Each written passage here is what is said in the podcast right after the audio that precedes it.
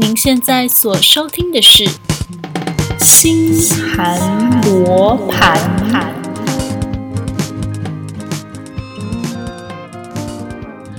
我是艾莎，我是尤伊卡，这里是东京、新北两地连线的居家尬聊记录。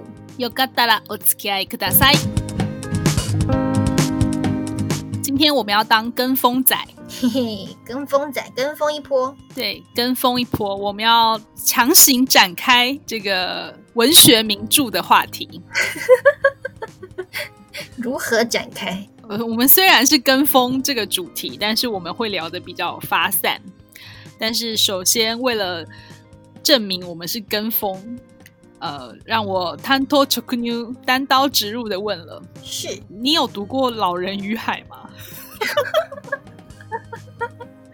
有的，不是我有读过《老人与海》，真的假的？嗯，你没读过吗？有啊，我有读过啊。我没有印象，我就是我读过，但我不确定我读的是原著还是删减版的，就是那种给儿童看的版本，因为我应该是很小的时候看的。那为什么我没读过？所以我觉得你应该是读过，因为不可能我这种书我怎么会自己找来看？我觉得它应该是存在在我们家书架上啊。所以你应该是读过的，我不觉得我。你今天看大家在热烈讨论《老人与海》的剧情，然后你一点印象都没有吗？首先，我的脸书上虽然有很多人对这个话题展开讨论，但是没有人讲《老人与海 》。你说的朋友都好有文艺气息哦，我的朋友们都没有展开任何的讨论。我的朋友圈的组成成分有点奇怪。我我是要说，sorry，今天。其实现在东京是梅雨季.但是我不知道为什么，就是我这几天喉咙非常的干，我可能 花粉症，我可能已经染疫而不自知。你有嗅觉味觉的异常，那那或者是 倦怠，倦怠有，人生经常性的倦怠。对，大概从二十二岁那年就开始了。我觉得你应该更早，毕竟你是一个。时常重生的人，我觉得你应该对于这个世界有点腻了。他他是看这样说来，我可能从我看《老人与海》的时候就很倦怠，以至于我都想不起来。不是我我要讲的事情是，就是嗯，就大家在讨论这个话题，然后我就想说，哦，所以我有看过《老人与海》嘛，然后发现我完全想不起来它的内容是什么。不是他的他的故事是不是在就是？教科书里面曾经删减过，嗯、对不对？就是有一个非常短的精华段落的，应该有，但是我想不起来是什么时候。国中吗？应该吧，会让国小生读《老人与海》，应该有吧？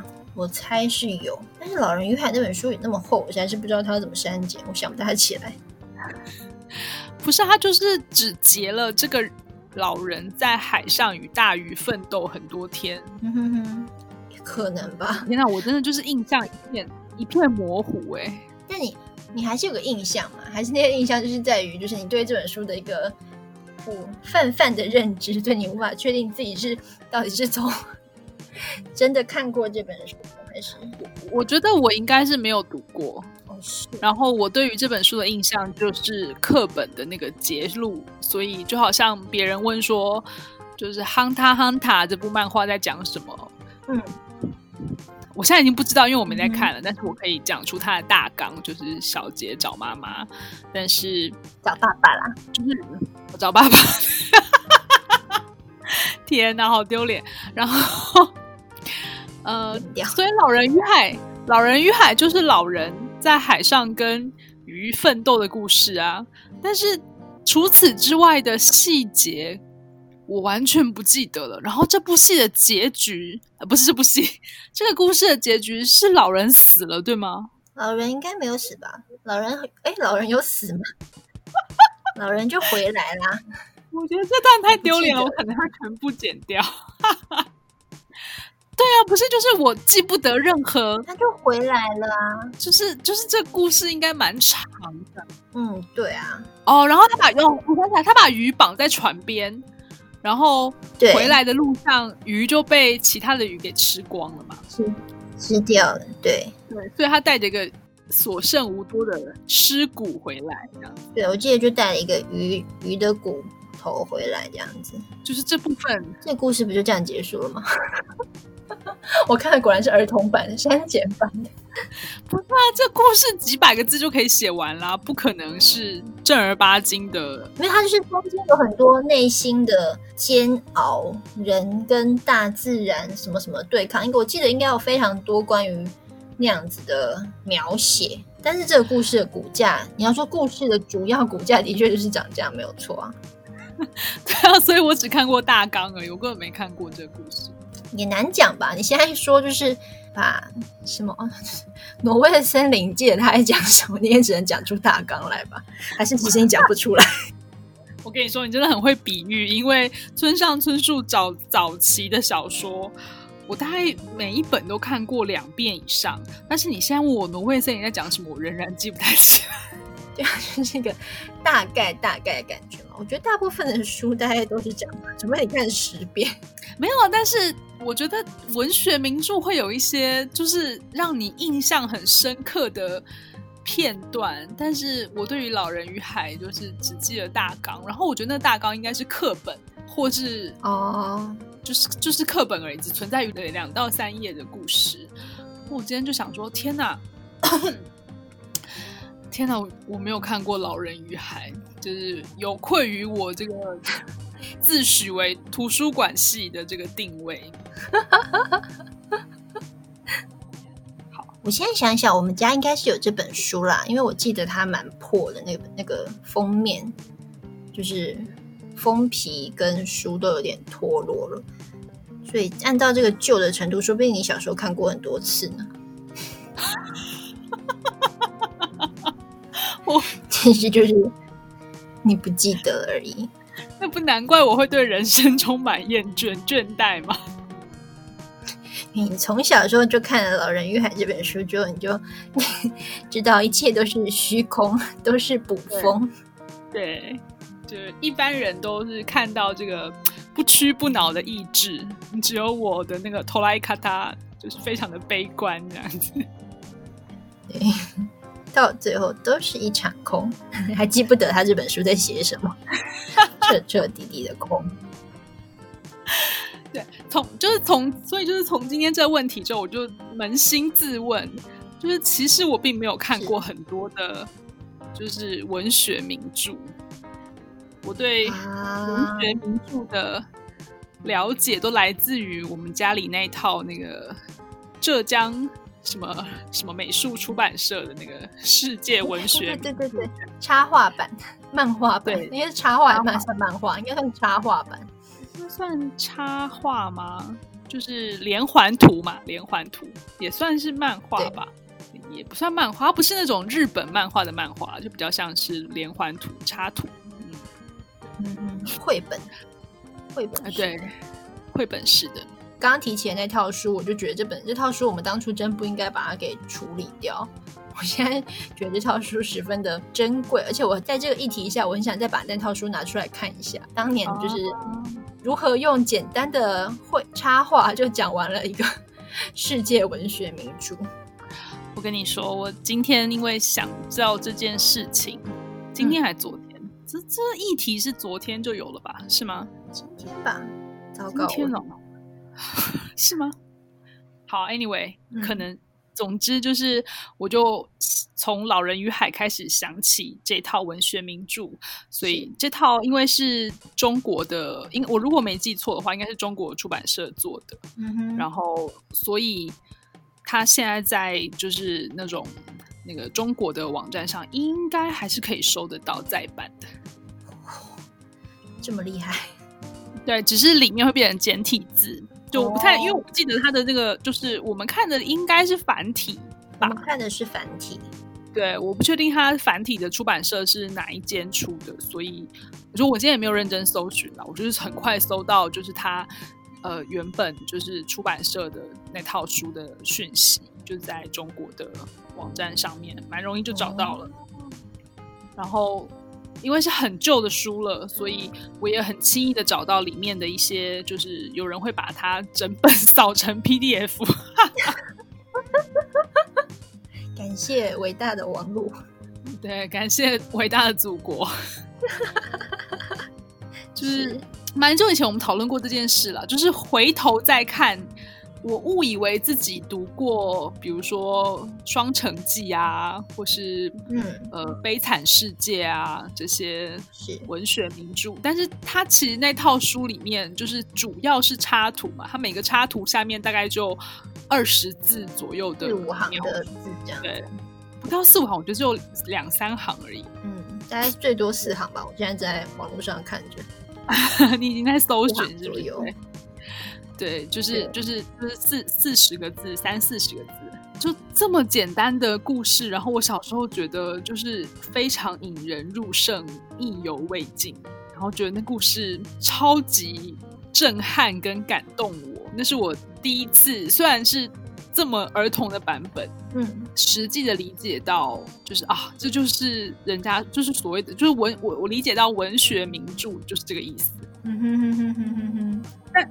但回头来看，那个跟我看的《老人与海》是差不多的，就 是大纲式的。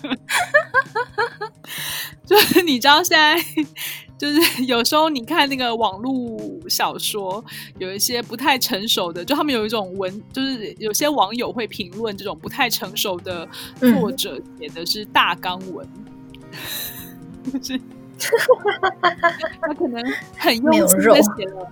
对，很用心的写了几万字，但是就是大纲的叙述而已，没有，就是对，没有肉。那嗯，我在网络上找到那图片之后，我没有很认真去翻，把它再读一次。只是我现在在我的记忆当中，我想，如果一篇就是《悲惨世界》，可能就整篇故事下来，比如说可能一千个字内就结束了，那不就是大纲文吗？就是。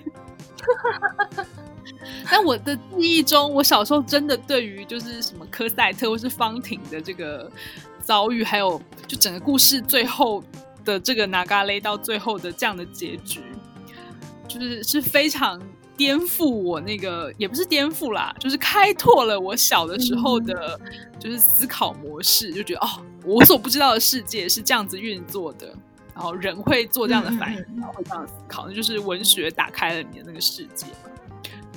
现在回想起来只是大纲而已，但是我当时就是非常的深受感动。我就想说，到底是因为我年纪小，所以就是脑脑全靠脑补的？对，还是说这就是文学名著的魅力？就是。到底是哪？就是他的文字文字洗练，我不知道，随便讲，就是可以用一百个字讲完的东西，不用用一千个字讲，所以有时候大纲可能也是不错的。你意思是狄更斯其实不需要用几万字来 写完小说是吗？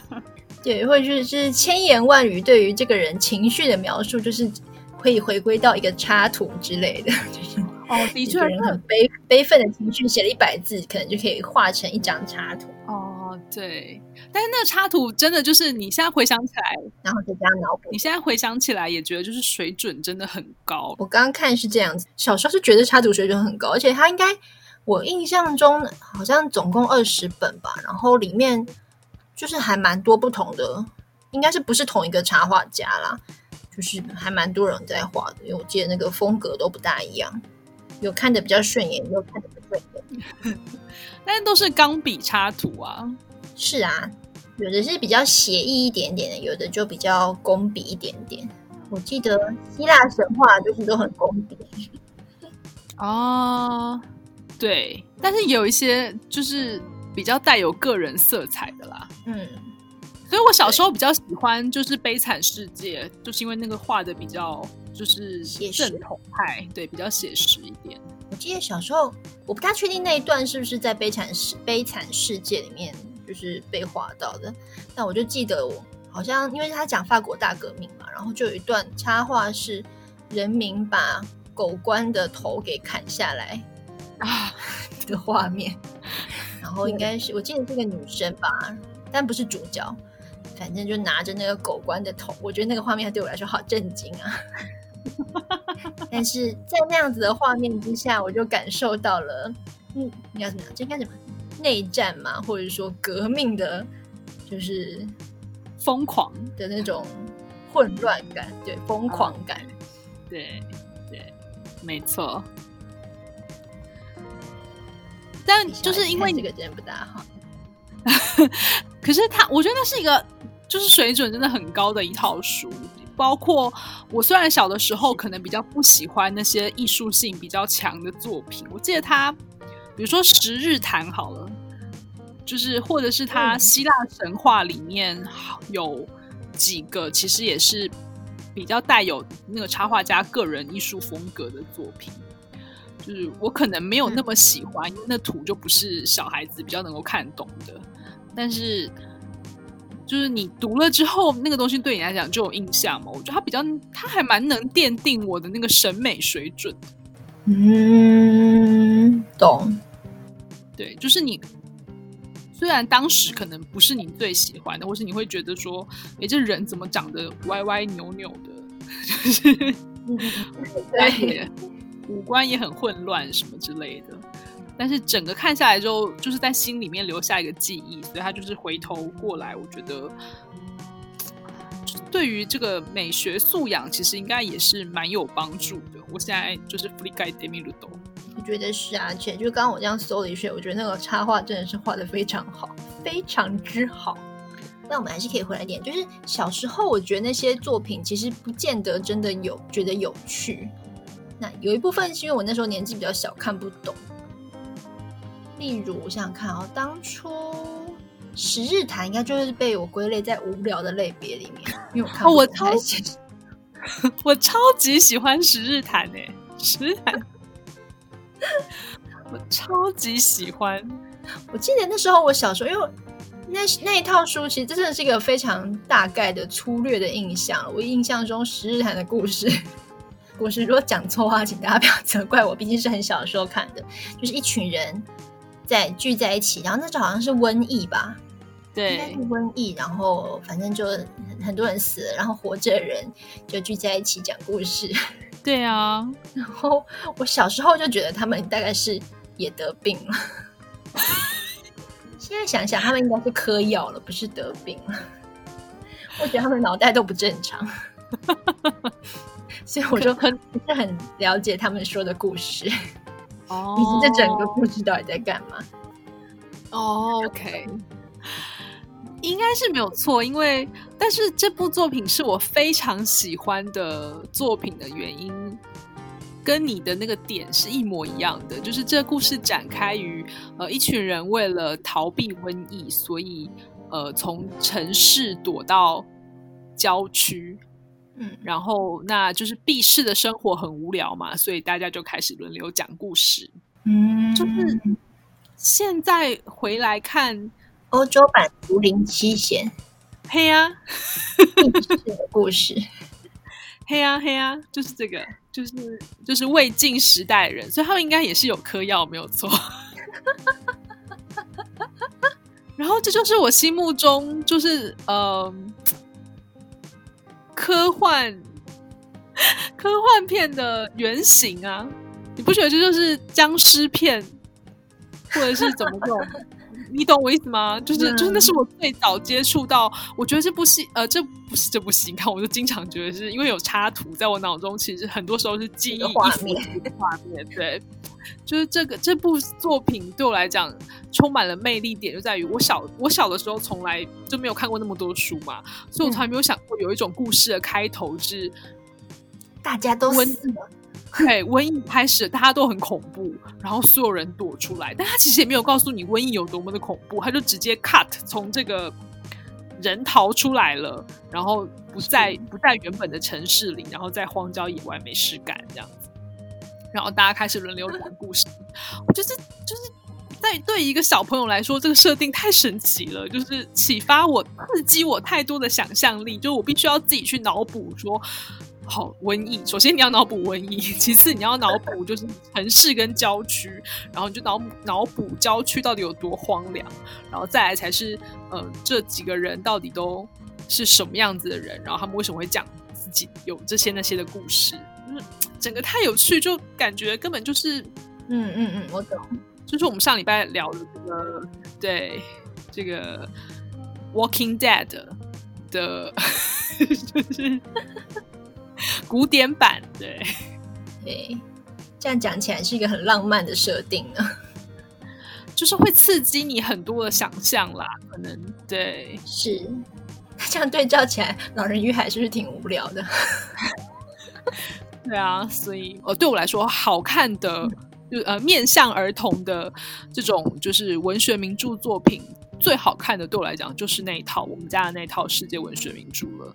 然后后期我们也有一些，嗯、呃，就可能像你说的，我虽然我不记得了，说青少年，呃，就是简易版的《老人与海》，简易版的《红楼梦》，就是，嗯、就是那种、嗯，它其实有一定的厚度，它有一定的内容，可是它为了让小朋友也可以看，所以它做了比较多的筛减的。在我的记忆中，好像就没有那么有趣，还是没有图的关系吧？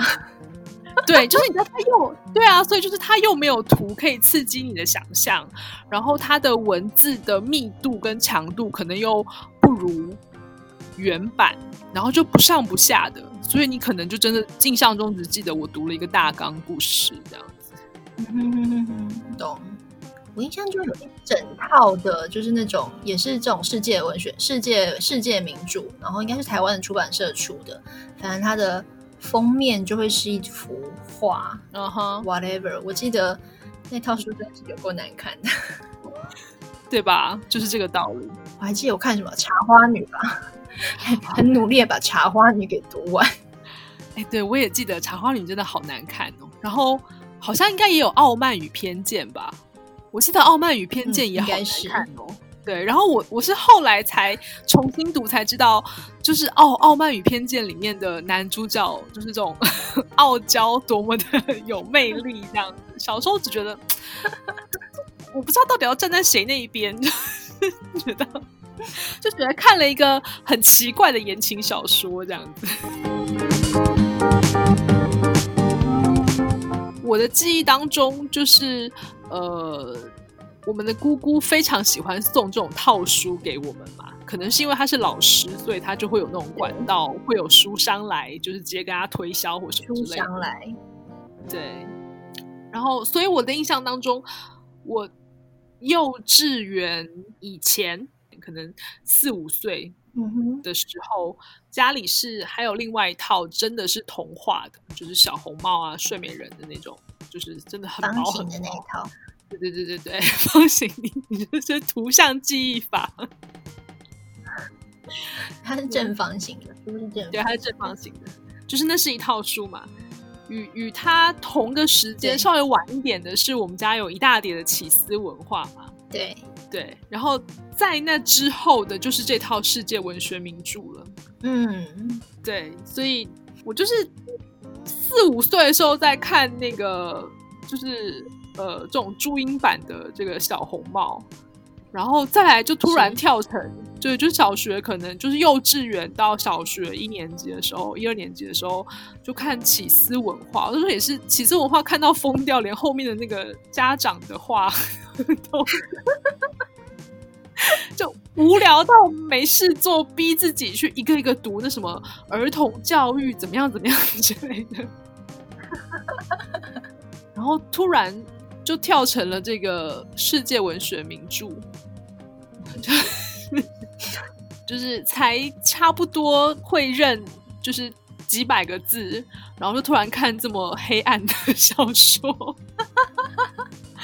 就是我感觉我人生反过来，我是三四年级、四五年级才开始看，就是那个汉生的拇指文库，我就应该先看那个，嗯、然后再来看这些正儿八经的悲惨世界才对，就是倒过来了，导致导致于我小时候就是这个人格养成可能有一点问题。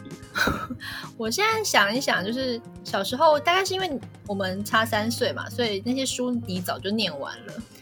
作为妹妹的 比较可怜，就是就是妈妈就会逼我说，就是姐姐都看完了，你要把这些书也都看完。我真是很痛苦的，很痛苦的，在啃那些世界文学名著。那不关我的事，我不知道，我没有逼你，你没有逼我，我们的母亲大人逼我。我觉得他自己应该没有看过那本书里面的内容，说这个东西一点都不适合小孩子看。对啊，可不就是没看吗？不然怎么会让小朋友知道就是红字这种恐怖的故事？对，你看了脂肪球要怎么教小孩啊？真的，就是好险，我们也没去问妈妈说这到底什么意思。对，对我好像应该就是先在家里，就是在可能小学一二年级前吧，然后把那反正把家里的书看完之后，我。刚跟你讲，就是去上学之后才去学校图书馆，然后还有去文化中心，把就是一般小孩子看的，才开始看一般小朋友看的，就是儿童文学。是哦，什么儿童文学？例如《九歌》啊，《九歌》儿童文库啊。哦呀呀呀呀！嗯，绿绿绿的那个书，我真是图像记忆法，《九歌》就是绿色的。他的那个书的背书背的地方是绿色。说到九哥，就就回回到刚刚的话题，我觉得，呃，你要把就是你要选择好的书让小朋友可以读。那当然，文学名著就是一个经过肯定的，这就是一个好作品的代表。那所以你让小朋友来读，嗯、比如说莎士比亚或者是其他这些。嗯，就是青少年删减版的文学名著是没有什么问题的，就就就主题上。但我们刚就像我们刚刚讨论的，我们都认同被删减之后其实不好看。对，所以所以我觉得更好的方式，理论上应该是要有人来写给小朋友看的书啊。这就是为什么书就是汉生的拇指文库这么好看，因为它就是完完全全为了。青少年为了儿童而写的书书籍，嗯，对，没错。当然，可能时至今日，小朋友更早熟了，他们可能就是，可能他们就是接触这个世界的时间会更早。嗯、但是我感觉好像在市场上，华文吧，就翻译的作品肯定还是有很多，嗯、但可能华文作家会真的针对青少年来写。青少年读的题材好像是市场上比较缺乏的一块，我觉得是这个样子没有错的。因为去书店的话，就是看书架就很明显，就是儿童文学还是有，但是那个那书柜可能就两柜吧，然后里面多半都是翻译的文学，而且现在更多的其实是轻小说啊。轻小说算是一种青少年 OK 吗？好像是的吧。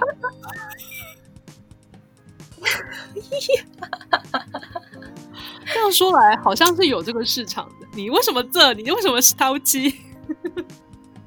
没有，我就是想到我之前去看，就是去书书店的时候，就是的确你所说的轻小说就会放在儿童文学的旁边，在某一些的我逛过的书局，然后就会觉得，就是它到底是它被归，它到底是被就是被归类在。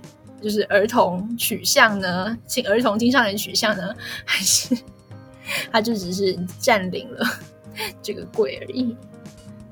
因为他其实你要说，就是他跟儿童文学其实看起来真的还蛮像，因为他们的封面都非常的花俏，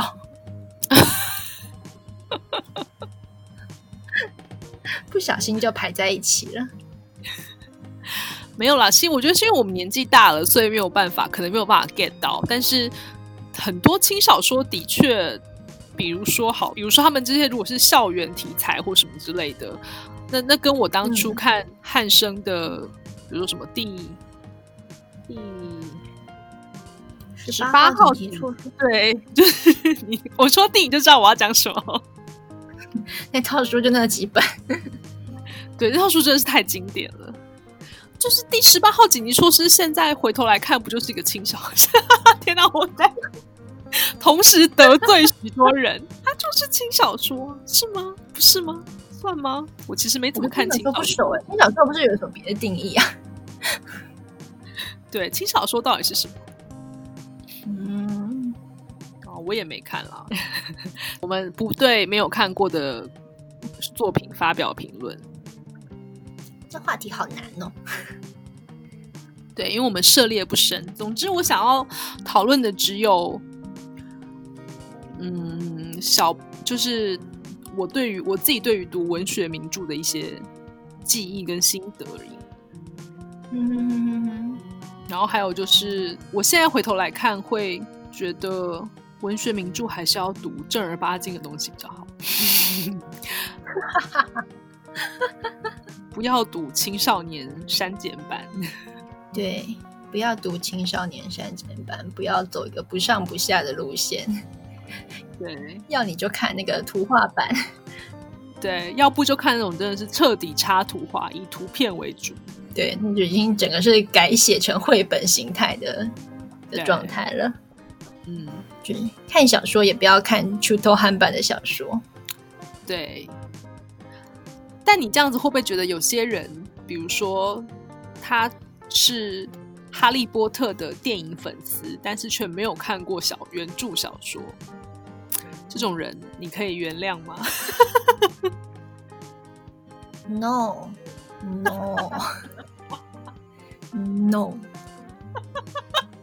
没 有看过小说，你不要说你真的是了解哈利波特在干嘛。电影承载的东西太少了。说真的，我就是只看电影，我会看不懂。我我自己觉得啊，还但可能这可能是因为我看过小说，就产已经产生了 bug 了。就只看电影，我真的不知道这电影在干嘛啊。但是好像真的有这种人，对不对？你是说只看电影，然后说自己是哈利波特的粉丝吗？我想应该是不会有这种人的吧。这部电影单看有这么好看吗？应该是没有吧。但我想应该，但是同样，但是因为我看过。哈利波特的关系，这样讲会不会得罪很多人？但是应该有很多人只看魔界电影，然后看觉得自己是魔界的粉丝吧？嗯，对啊，我就没有看过魔界的小说啊。哦，但是我没有觉得我是魔界的粉丝啊。那那不然我要问你了，难道你觉得？嗯，不对，我应该这样问说，那我问你，你觉得？看过《暮光》只看过《暮光之城》电影的人，可以 自称是《暮光之城》的粉丝吗？你是得罪人。对，对，以我就是既看过电影又看过小说的人的观点，我觉得可以。这部作品，你看小说跟看电影，基本上我觉得这是这是啊。我觉得我应该换一个角度来讲，我觉得这部电影就是所谓的完美翻拍，它的电影跟小说基本上是一模一样，同样的钱。所以 不管是《魔戒》或是《哈利波特》，你觉得就是因为电影没有做到完美翻拍，所 以对，所以我觉得就是很没有看完全部的人，就是基本上我觉得不是很能够。彻底的了解这部作品，但是《暮光之城》是可以的。而 且我觉得，就是《暮光之城》有四部嘛，它有四部电影，它电影对它有四部曲。我觉得你只要看完第一部，基本上就可以了。后面三部看看没看都差不多。你就彻底了解这个作品的精髓，是不是？应该说他，我觉得他这本这个作品的高光就在第一集，后面三集基本上我觉得 要看不看随便。我觉得你再讲更多就要得罪更多人。我当我当初也是他的 fan 哎，我是可是就是我那时候看他的小说，我可是去租书店租来的，花钱看的。电影花钱看，小说我也花钱看，可是我没有买。好好好，有有花钱，有可以有权利可以说话。对，我有花钱支持。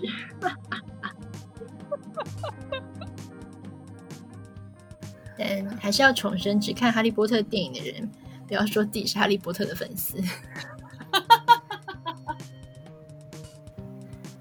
好想要看《怪兽与他们的产地》第三集哦。对啊，现在好莱坞应该没办法拍片吧？你一个脑袋里面应该是怪兽与他们的产地吧？应该不是神奇动物在哪里吧？嗯，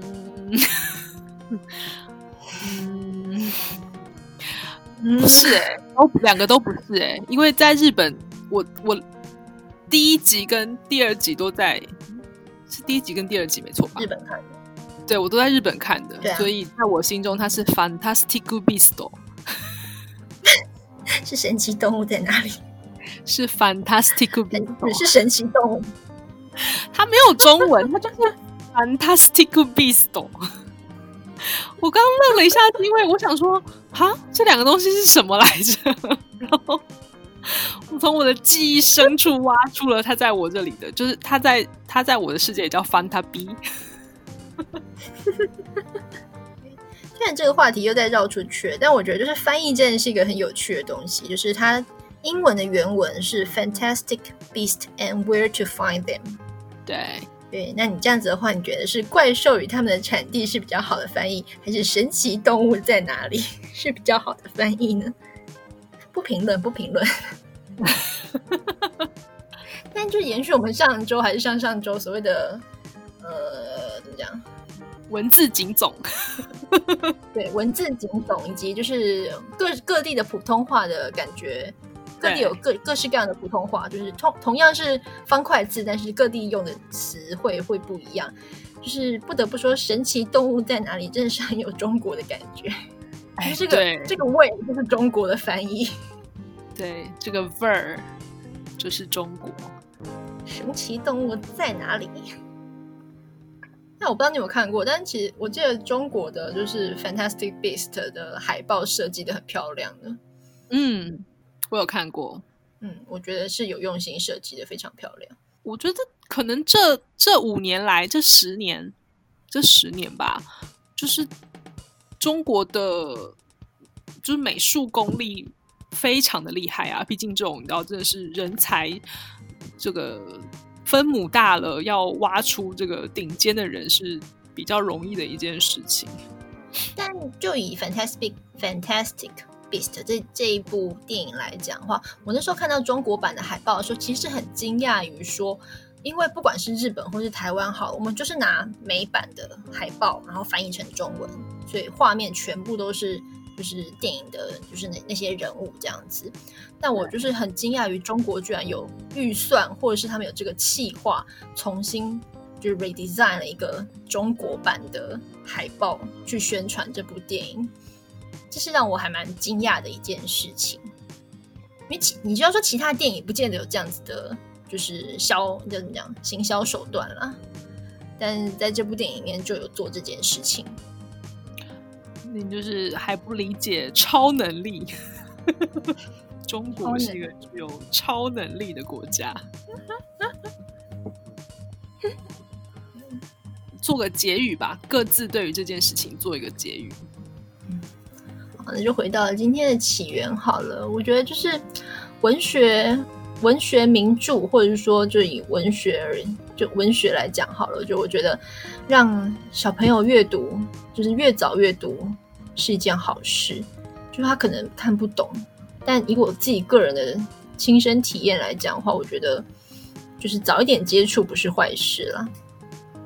嗯，而且就是会让你的世界观会更加的丰富。对，对，希望台湾的文儿童文学加把劲儿。哇，你这目设了一个。就是很困难的目标，嗯，这这这这有另外一个发散，我们可能之后可以再聊一下这个话题。因为我只要我去书店的话，我都会逛到儿童文学的那一那一区。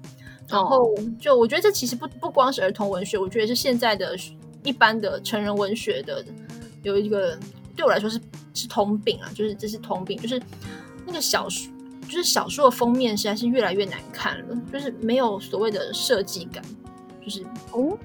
嗯，那儿童文学的封面就很拙劣、缤纷，塞了非常多的东西进去，但我看不到设计感。就它可能对于一般人，或者是它很吸引目光吗？嗯，就是它花花绿绿的这样子，然后看起来就。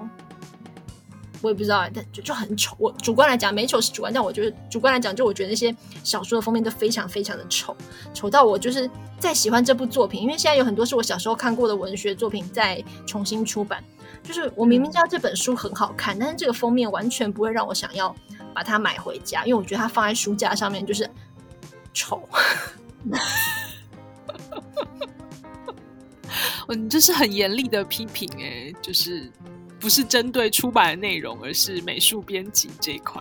对，我觉得这是，就是我我越来越少看到让我赞赏的封面设计了，在小说上面，哦、小说的世界里面，嗯，对，就是，然后成人的文学也是，我觉得现在的好看的小说，就是封面也好，就是好看的封面真的越来越少了，就是大家很不知道是为了要刺激销售，或者是大家的审美的眼光，就是跟我真的是跟我我跟我跟大家世界的审美眼光越来越分离。就我我觉得大家台湾的出版业好像很喜欢把很多很多的素材塞在同一个画面里面啊，这点我们聊过啊，我知道你要这样说。嗯、哦，对对。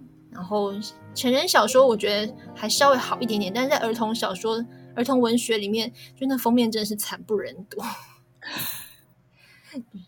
超难看的。所以你期待至少要有像那个。拇指文库的水准是吗？拇指文库水准太高了，我告诉你，一般人是达不到拇指文库的水准的。我觉得太高了，太高了。对，嗯嗯，OK。我觉得达到纽伯瑞的水准应该就差不多了。哦，我们小时候看的纽伯瑞，现在纽伯瑞也是一般般而已。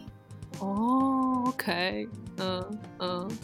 对，好，我下次应该要，我也要来去逛一下日本书店的这个儿童文学区，我再来跟你回报好了。对，我应该来关心一下日本的这个青少年文学市场长什么样子。嗯，我们下次可以专门来继续聊这个话题，蛮好的，蛮有。改天各自去书店，就是田野调查一下。对，我们填掉之后再来回报，再继续展开这个话题，蛮有意思的。儿童文学封面论，对。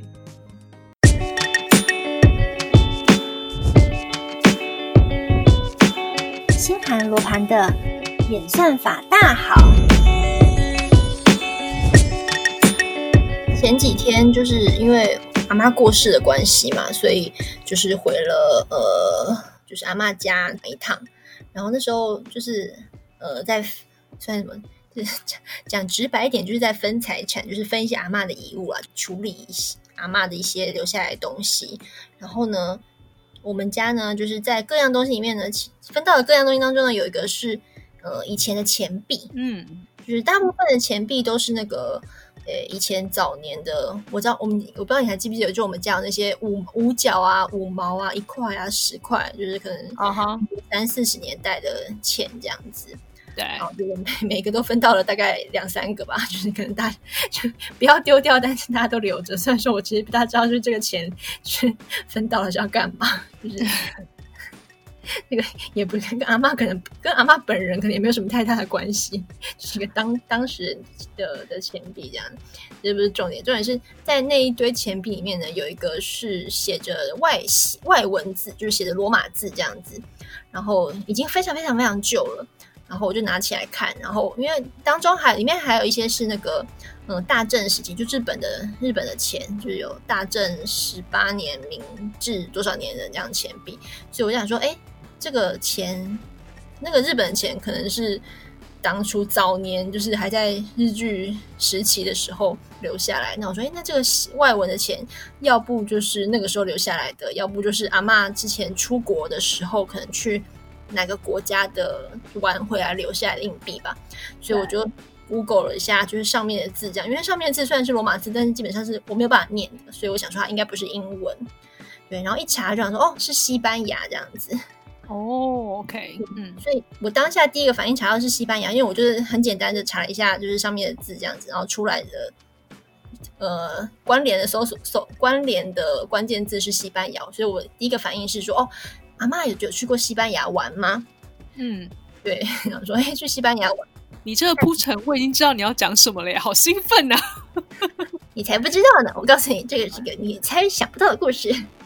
OK，所以我一开始第一个反应，我还去问了爸爸妈妈，说，哎，阿嬷是不是有去西班牙玩？然后因为我印象中阿嬷可能有去过。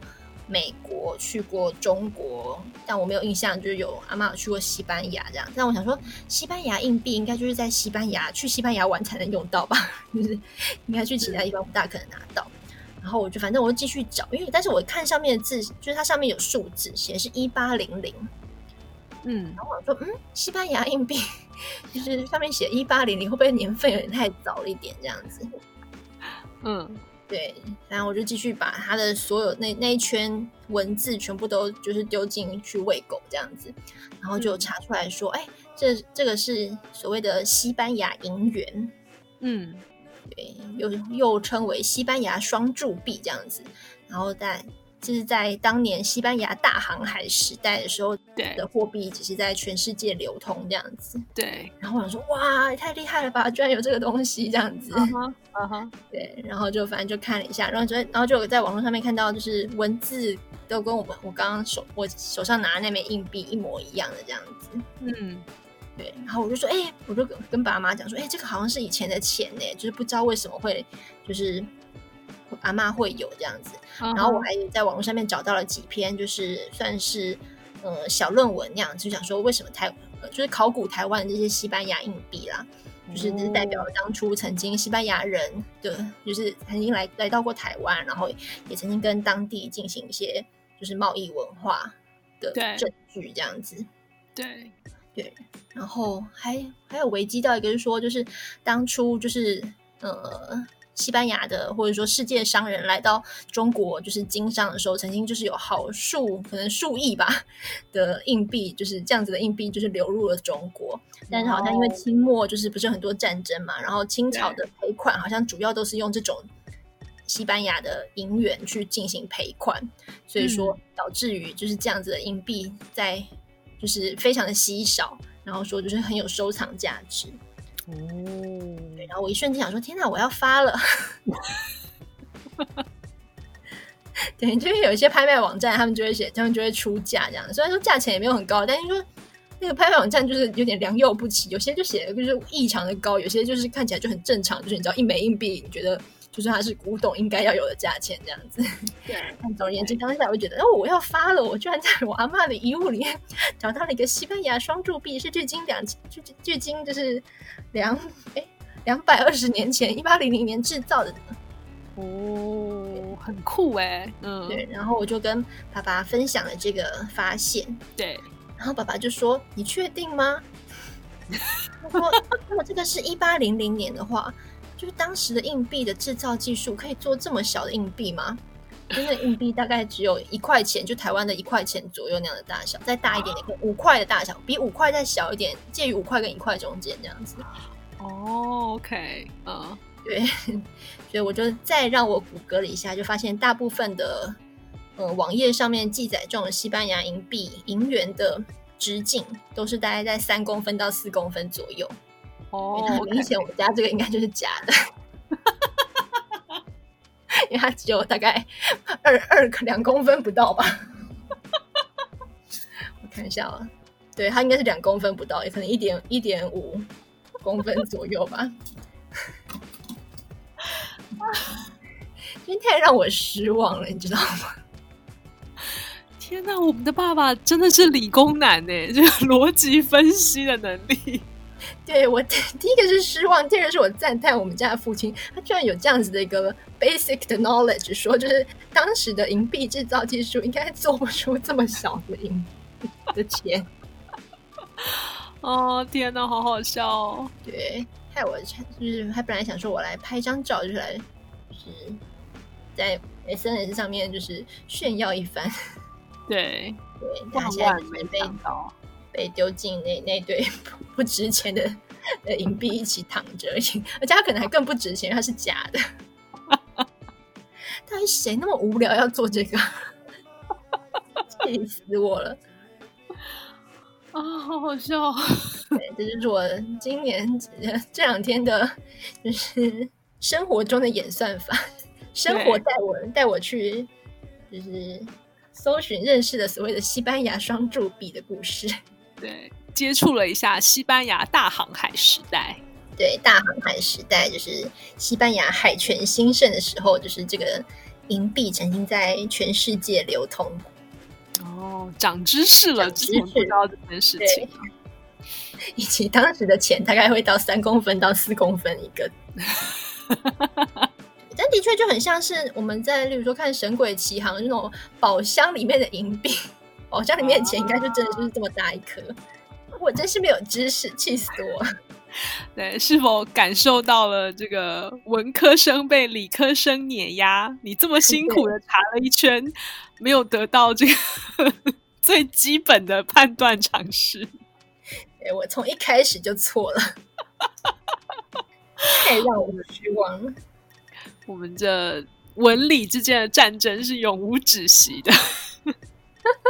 愧对我的老师们，虽然我老师们也没有教我这个东西。对，虽然你的文科素养就是教会你如何就是查证资料，对对，但是我看起来，我对于当时的冶冶金、冶铜、冶银的技术有相当大的就是认知上的落差。就是一八零零年的工业技术，我不是很了解。对，但是父亲大人身为理科男，他是有这个 sense 的，气死我了。虽然他可能讲不出来西班牙航海时代发生了什么事儿。对，以上就是我这礼拜的分享。对，我们家里发家致富真的是很遥远。